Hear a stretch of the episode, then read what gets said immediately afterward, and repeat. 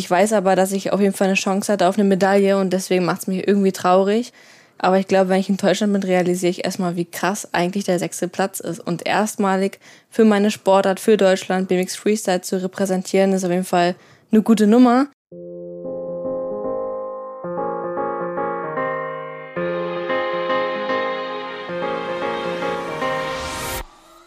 Hi und herzlich willkommen aus Tokio. Hier ist euer Team Deutschland Podcast mehr als Gold, Silber und Bronze von den Olympischen Spielen, in dem wir über die ganz besonderen Momente und persönlichen Geschichten an dieser außergewöhnlichen und besonderen Spiele in Tokio sprechen. Natürlich mit unseren Sportlerinnen und Sportlern, die diese Momente kreiert und erlebt haben.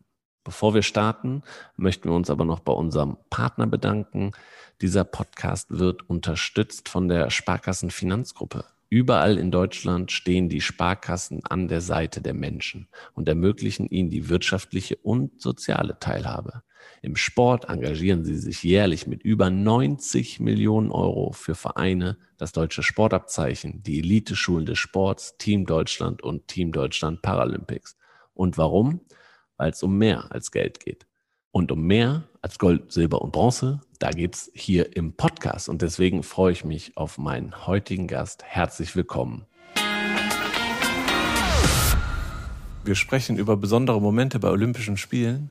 Und heute gab es einen besonderen Moment, denn es gab die Olympiapremiere vom BMX Freestyle hier in Tokio und ich freue mich, dass ich darüber mit Lara sprechen kann. Herzlich willkommen, Lara Lessmann. Danke, dass ich hier sein darf. Lara, wir haben ja schon mal einen Podcast aufgenommen und über deinen Weg gesprochen. Jetzt ist das Ende des Weges da, also Zwischenstation Tokio.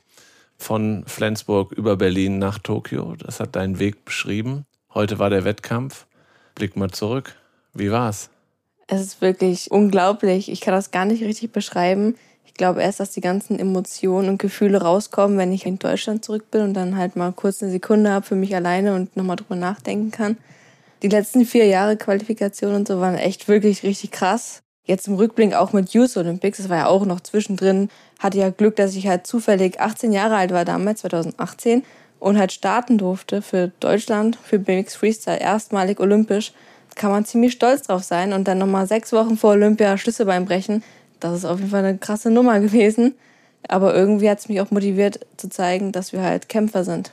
Heute, du bist auf den sechsten Platz gefahren. Jetzt rein vom Ergebnis her. Was sagst du? Also sechster Platz klingt natürlich ziemlich gut, ist auch super gut. Ich weiß aber, dass ich auf jeden Fall eine Chance hatte auf eine Medaille und deswegen macht es mich irgendwie traurig. Aber ich glaube, wenn ich in Deutschland bin, realisiere ich erstmal, wie krass eigentlich der sechste Platz ist. Und erstmalig für meine Sportart, für Deutschland, BMX Freestyle zu repräsentieren, ist auf jeden Fall eine gute Nummer. Ich bin ja auch die zweitjüngste gewesen im Starterfeld. Die anderen waren ungefähr 26 bis 28 und ich glaube, dass ich für die nächsten Spiele auch gute Karten habe und gar nicht traurig sein muss, sondern dass ich hier starten durfte, auch für mich ein Gewinn sein kann. Ja. Wie waren denn so die, wie war die Gefühlslage vor dem Start? Sehr aufgeregt, sehr nervös. Ja. Anders als sonst? Also schon anders als sonst. Klar, anfangs hatte ich ziemlich viel Druck die ganzen Trainingstage haben nicht gut funktioniert bei mir. Es war sehr windig. Das Wetter war ziemlich schlecht am Anfang, als ich hier angekommen bin in Tokio. Aber jetzt die letzten Tage in der Qualifikation und Finale war das Wetter ziemlich überragend gut. Spielt mir natürlich gut in die Karten. Ich habe kein Problem mit warmem Wetter oder Hitze oder sonstiges. Lief dann ziemlich überraschend gut. Hätte natürlich besser laufen können, so wie es halt immer im Sport ist, kann natürlich immer besser sein. Ähm, aber für meine Verhältnisse, die gerade herrschen in meinem Leben, war das schon ziemlich gut. Ich war ja heute im Stadion zugucken. Ähm, dann fahrt ihr euch ein, dann ähm, gibt es äh, wieder eine kleine Pause und dann, bevor der erste Run losgeht, nochmal fünf Minuten so ein bisschen einfahren und dann wirst du irgendwann aufgerufen. Und dann fährst du zu einer Position in dem Kurs. Pocht das Herz da besonders stark vor deinem ersten olympischen Auftritt im Wettkampf? Ich versuche mich halt immer mit Musik zu entspannen oder mit Freunden zu schreiben, wenn es halt nicht gerade irgendwie Zeitverschiebung ist in dem Fall, da es ja Olympia ist, waren ziemlich viele Freunde, Familie wach in Deutschland. Deswegen konnte ich gut abgelenkt sein in der Zeit, wo ich jetzt nicht gerade auf der Rampe stehe. Aber sobald es halt losgeht, pocht natürlich das Herz ziemlich doll. Adrenalin kickt sehr doll. Aber ich habe natürlich auch meinen Bundestrainer an meiner Seite, der mich irgendwie beruhigt. Euch zu sehen, Team Deutschland auf der Tribüne war natürlich auch umso schöner, weil man sich irgendwie aufgehoben fühlt und nicht alleine gelassen fühlt.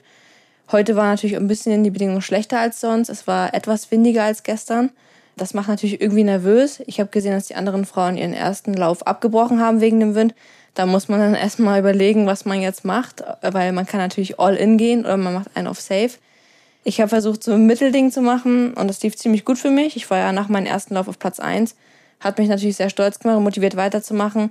Aber natürlich war ich auch kurz davor zu weinen, weil man natürlich im Hinterkopf immer behält, dass man jetzt bei den Spielen ist, man hat nichts zu verlieren, man will alles zeigen, man weiß, man kann nicht alles zeigen, man noch verletzt ist. Aber jetzt, wo ich hier sitze und drüber nachdenke, realisiere ich erst, dass es halt eigentlich ziemlich gut gelaufen ist für mich. Dann läuft ja bei euch anders als bei anderen Wettbewerben Musik. Darf man sich das als Fahrer selber wünschen? Hat man damit so ein bisschen Sicherheit auch oder die spielen einfach, was sie wollen? Man darf sich die Musik tatsächlich aussuchen. Ich glaube, das ist auch wie bei Eiskunstlauf, dass man halt irgendwie zu einem gewissen Lied performen darf. Aber bei den Olympischen Spielen war es natürlich anders als sonst, weil man halt keine politischen oder Kraftausdrücke in den Liedern haben durfte. Aber überraschenderweise lief mein Lied wie immer, wie beim Weltcup. Und ich war ziemlich aufgeregt, als ich es gehört habe, aber auch irgendwie viel motivierter als sonst. Und die Musik war hier zwar leiser, wegen Corona, leider, aber dadurch konnte ich euch, Team Deutschland, die, das kleine Publikum hören und das hat mich auch dementsprechend viel mehr motiviert als sonst.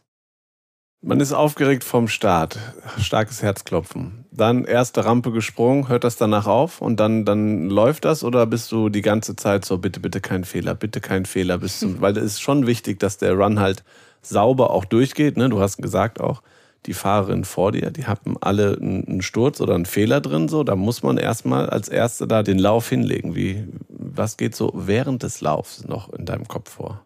Ist natürlich nicht einfach. Man hat halt eine Minute Zeit. Ich zum Beispiel habe heute, glaube ich, 16 Tricks performt. Also man muss halt auch erstmal 16 Tricks perfekt schaffen. Mit den Bedingungen, mit dem Wind war es natürlich nicht einfach. Man hat immer irgendwie gewisse Nervosität, aber sobald der erste Trick perfekt klappt und irgendwie man das Gefühl hat, dass es irgendwie läuft, will man halt einfach weiter abliefern. Das hat mir heute im ersten Lauf auf jeden Fall ist mir gelungen. Die Nervosität ging dann zum Glück direkt nach dem ersten Trick weg, aber als die Musik dann angefangen hat zu spielen, ihr angefangen hat zu klatschen, war ich super nervös, hat Gänsehaut bekommen und dachte ich mir, warum mache ich das eigentlich ja alles? Aber umso schöner ist es halt, weil ich glaube, daran erkennt man halt, dass man für den Sport irgendwie lebt und es einfach liebt. Und ich glaube, deswegen mache ich auch genau deswegen Freestyle BMX. Und du warst sehr happy nachher. Also du hast in die äh, Kamera gestrahlt. Wie groß war der Stein, der dir vom Herzen gefallen ist nach dem ersten Lauf? Also nach dem ersten Lauf war ich super stolz. Also ich war ja der Erstplatzierte dann kam auch immer über den Livestream nach Berlin ausgestrahlt, wie meine ganzen Freunde und Familie da standen mit Plakaten und abgefeiert haben, dass ich bei Olympia bin, weil halt auch keiner das erwartet hat, dass ich halt hier starten kann mit meinem Schlüsselbeinbruch. Ich war jetzt erst vor einer Woche beim Arzt und man hat halt immer noch die Bruchstelle gesehen. Also es war halt eigentlich gar nicht klar, dass ich hier starten kann. Vor allem auch, wäre ich jetzt hier im, im Training hingefallen, dann wäre es halt einfach aus gewesen. Das darf man halt nicht vergessen. Und als ich meinen ersten Lauf im Finale dann abliefern konnte, war ich halt umso, umso mehr froh, dass es halt endlich geklappt hat und ich halt einfach gesund, glücklich und stolz einfach hier rausgehen kann, egal welche Platzierung ich am Ende bekomme, weil ich hatte eigentlich gar nichts zu verlieren und war halt irgendwie schon für mich wie ein Gewinn. Mhm. Aber diese Verletzung war eigentlich ständig im Hinterkopf. Du hast ja auch erzählt, im Training lief es nicht so gut und wahrscheinlich genau deswegen, weil du Sorge hattest, dass du stürzen könntest und dass dann gar nicht zum Wettkampf kommt. Also im Training lief es halt auch nicht so gut, weil es halt ziemlich, ziemlich windig war. Mhm. Dann hat es auch mal gewittert, gedonnert, geblitzt, dann wurde das Training bei den Männern abgesagt. Also die Bedingungen waren gar nicht so gut am Anfang.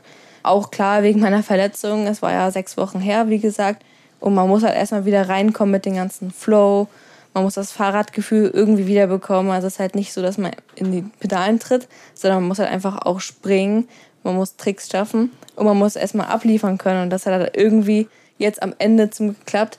Ich glaube auch, weil ich halt irgendwie den Druck standhalten konnte und irgendwie das Beste aus der Situation machen konnte. Okay, Lara, jetzt sind es drei Stunden nach dem Wettkampf. Du bist, du hast gerade gesagt, ein bisschen traurig. Es wird von Minute zu Minute besser. Ähm, Gibt es nochmal eine Nachbesprechung mit deinem Team? Gab es das? Habt ihr euch nochmal zusammengesetzt ähm, und die beiden Läufe besprochen, das ganze Abenteuer hier besprochen, deinen ganzen Weg besprochen? Ich glaube, es ist allen ein Stein von Herzen gefallen, dass wir jetzt endlich abliefern konnten. Klar, unter den Bedingungen, die jetzt gerade geherrscht haben mit meinem Schlüsselbein, war es natürlich nicht ideal. Aber dennoch kann man, glaube ich, stolz darauf sein, dass es halt so gut am Ende doch geklappt hat. Ich habe auch meinen Trainer gesehen, ich habe Jens, ähm, Jens Werner gesehen vom Mellow Park, der hatte Tränen in den Augen. Und ich glaube, das war die Bestätigung, die ich halt auch gebraucht habe, dass die halt auch wirklich stolz waren. Wir standen alle irgendwie unter Druck. Wir wussten alle, was jetzt Sache ist hier. Wir wussten, dass es halt nicht einfach wird. Und trotzdem hat es irgendwie am Ende doch noch gut geklappt. Und ich glaube, wir können stolz sein, dass wir als Team gut agiert haben. Wir hatten ja auch eine Ersatzfahrerin mit zum Beispiel. Wir waren auf alles vorbereitet. Da waren andere Nationen gar nicht so gut vorbereitet. Also bei den Amerikanern, die wurden ja jetzt äh, Vorletzter und Letzter bei den Männern. Und die hätten halt genau das gebraucht, was wir hatten. Also zum Beispiel ein Arzt, jemand, der halt da ist, vielleicht ein Ersatzfahrer. Und wir haben halt aus solchen Situationen gezeigt, wie stark wir vorbereitet sind auf jedes Szenario. Und ich glaube, es gibt nichts zu besprechen. Also wir haben kurz gesprochen und wir sind ziemlich stolz alle. Aber ich glaube auch, dass man das erstmal sacken lassen muss. Also die Olympischen Spiele war ja generell überragend für uns alle. Für andere ja die erste Erfahrung. Ich war ja bei Youth Olympics 2018, da konnte ich ja meine ersten Erfahrungen sammeln. Damals hat sich halt natürlich sehr groß für mich angefühlt, weil jetzt die Spiele hier mit Corona natürlich etwas eingeschränkter sind als sonst. Aber ich glaube, dass wir halt eigentlich nichts Negatives zu besprechen haben, sondern eigentlich nur das Beste draus machen können und jetzt für 2024 uns irgendwie vorbereiten wollen und auch weiter zusammenarbeiten wollen.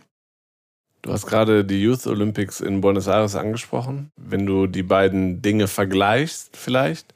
Es gab auch da ein olympisches Dorf, klar, es gab noch kein Corona. Ähm, waren aber nicht so viele äh, Athletinnen und Athleten da. Äh, 6000 würde ich jetzt mal grob schätzen, vielleicht auch nur 3000.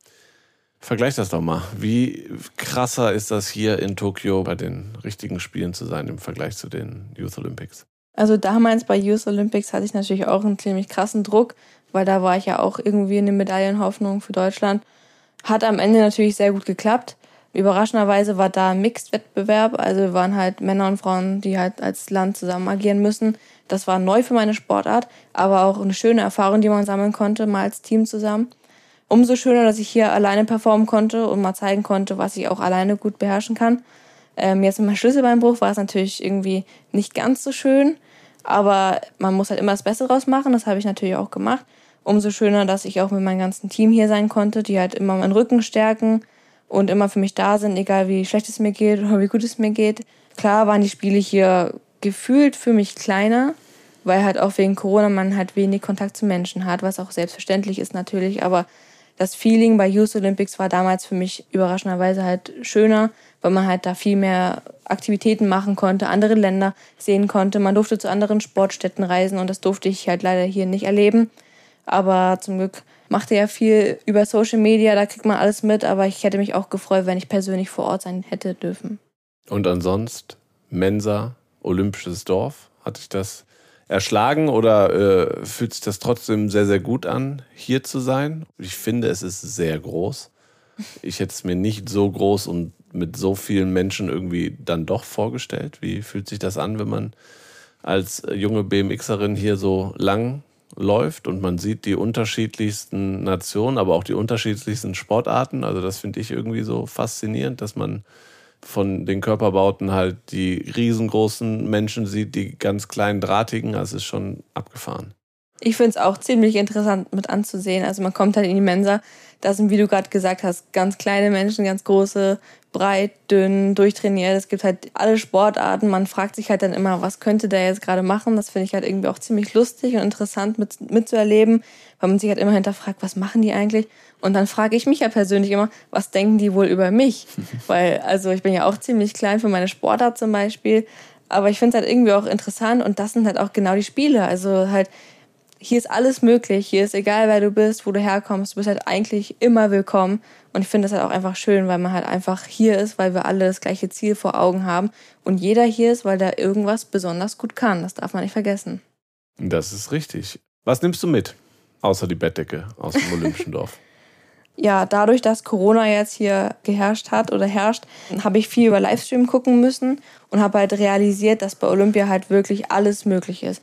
Also egal, ob du verletzt bist, ob du irgendwie aus einem kleineren Land kommst, also es ist immer möglich, dass du dein Ziel erreichen kannst. Und das habe ich hier extrem doll bemerkt, dass halt Leute es einfach schaffen können und bei Olympia halt wirklich alles möglich ist. Das mich hat, hat mich irgendwie überrascht, weil ich halt, ich habe das von anderen Olympioniken gehört, dass es halt irgendwie möglich sein kann, dass man halt irgendwie doch irgendwie noch eine Medaille holt. Und vor allem auch heute, wo ich dann im ersten Run halt Erste war, habe ich halt gedacht, wow, das kann ja wirklich nicht sein. Ähm, aber hier habe ich halt wirklich irgendwie aus Erfahrung, habe ich, hab ich Erfahrungen gesammelt, dass halt wirklich alles möglich ist. Und das finde ich halt irgendwie schön, dass man halt irgendwie so viele Nationen sieht, so viel Erfahrung sammeln kann und halt auch einfach, dass Leute halt Medaillen holen, wo man es halt einfach gar nicht erwartet.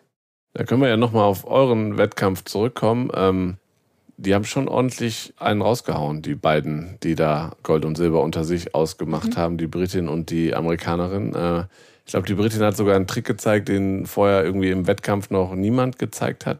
Wie krass ist das für dich, das zu sehen, was die da abliefern? Es macht mich auf jeden Fall sehr stolz. Ähm, es gab natürlich früher immer diskriminierende Kommentare, dass Frauen halt einfach viel schlechter sind als Männer. Und heute wurde endlich mal bewiesen, dass wir Frauen genau das Gleiche können wie die Männer. Ich freue mich umso mehr für die Britin, die heute Gold geholt hat, weil die Amerikanerin halt immer Top-Niveau gefahren ist, oft viele Weltcups geholt hat, schon dreimal Weltmeisterin geworden ist. Umso mehr kann ich mich freuen, dass sie halt mal geschlagen worden ist und es irgendwie eine Vielfältigkeit jetzt hier bei Olympia gab. Wie ich schon eben gesagt, es ist halt alles möglich bei Olympia. Und das strahlt es halt irgendwie aus.